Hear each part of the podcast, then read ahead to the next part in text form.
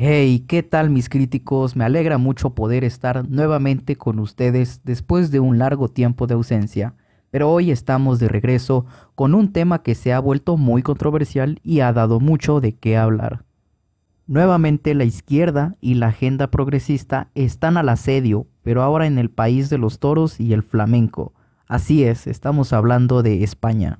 Hace semanas, la ministra Irene Montero del Partido Socialista de extrema izquierda Podemos presentó un proyecto en el Congreso español, conocido como la Ley del Sí es Sí, que fue aprobado con 201 votos a favor y 140 en contra y 3 abstenciones.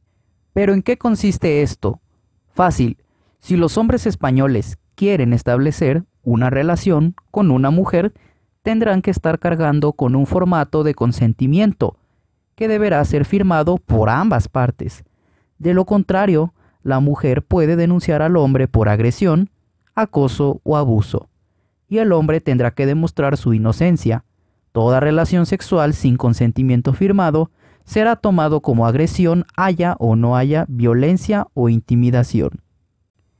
Pues bien, veamos esto con un ejemplo corto y sencillo. Supongamos que Pablo, un hombre español, desea establecer una relación y un vínculo con Marta, una mujer española.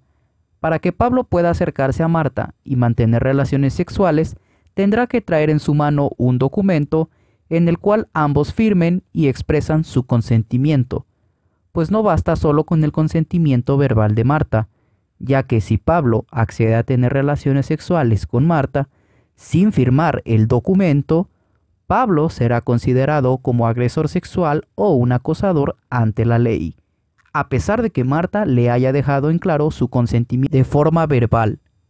Pues bien, esto es algo tan absurdo y estúpido que tiene como objetivo atacar al hombre y a la presunción de inocencia, pero además hace ver a las mujeres como seres incapaces de pensar por sí mismas, haciéndolas ver como niñas y no como adultas. Ya desde la teoría esta ley suena bastante mal, pero ahora llevémoslo a la realidad. En la mayoría de los casos entre parejas de hombre y mujer, esto será usado más como un arma en contra de los hombres españoles que como algo que ayude realmente a las mujeres y que acabe con la violencia. Pues sucederá que algunas mujeres puedan arremeter contra los hombres que no hayan firmado, y así poder usar esto a su favor, ya que como menciona la nueva ley, si el documento no está firmado, será tomado en cuenta como agresión, esto a pesar de que realmente no haya violencia, y el hombre se verá obligado a demostrar su inocencia ante la ley. Esto será más usado en favor de alguna mujer con despecho o resentimiento, lo cual va a terminar en una ola de denuncias falsas hacia los hombres. Y esto está lejos de ayudar realmente a una mujer que sufre de violencia.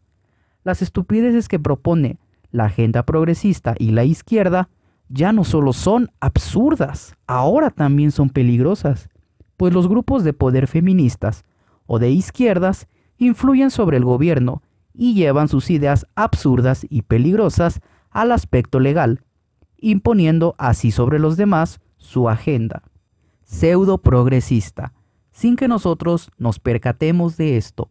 La minoría ruidosa se está imponiendo sobre la mayoría silenciosa pero cada uno de nosotros podemos evitar este tipo de cosas hablando con la verdad y refutando este tipo de ideologías ridículas y obsoletas, que al final no ayudarán en nada y será algo más contraproducente. Desgraciadamente es muy probable que esto llegará a Latinoamérica en algunos años o incluso meses. ¿Hasta qué punto de lo absurdo llegará todo esto? ¿Realmente detendrá la violencia esta ley? Sin más mis críticos, me despido. Hasta aquí finaliza el capítulo del día de hoy. Y recuerden críticos, que ya no basta solo con decir la verdad, tenemos que defender la verdad con uñas y dientes, y dejar de ser neutros y blandos. La razón y los hechos deben prevalecer por encima del sentimentalismo. Hasta la próxima.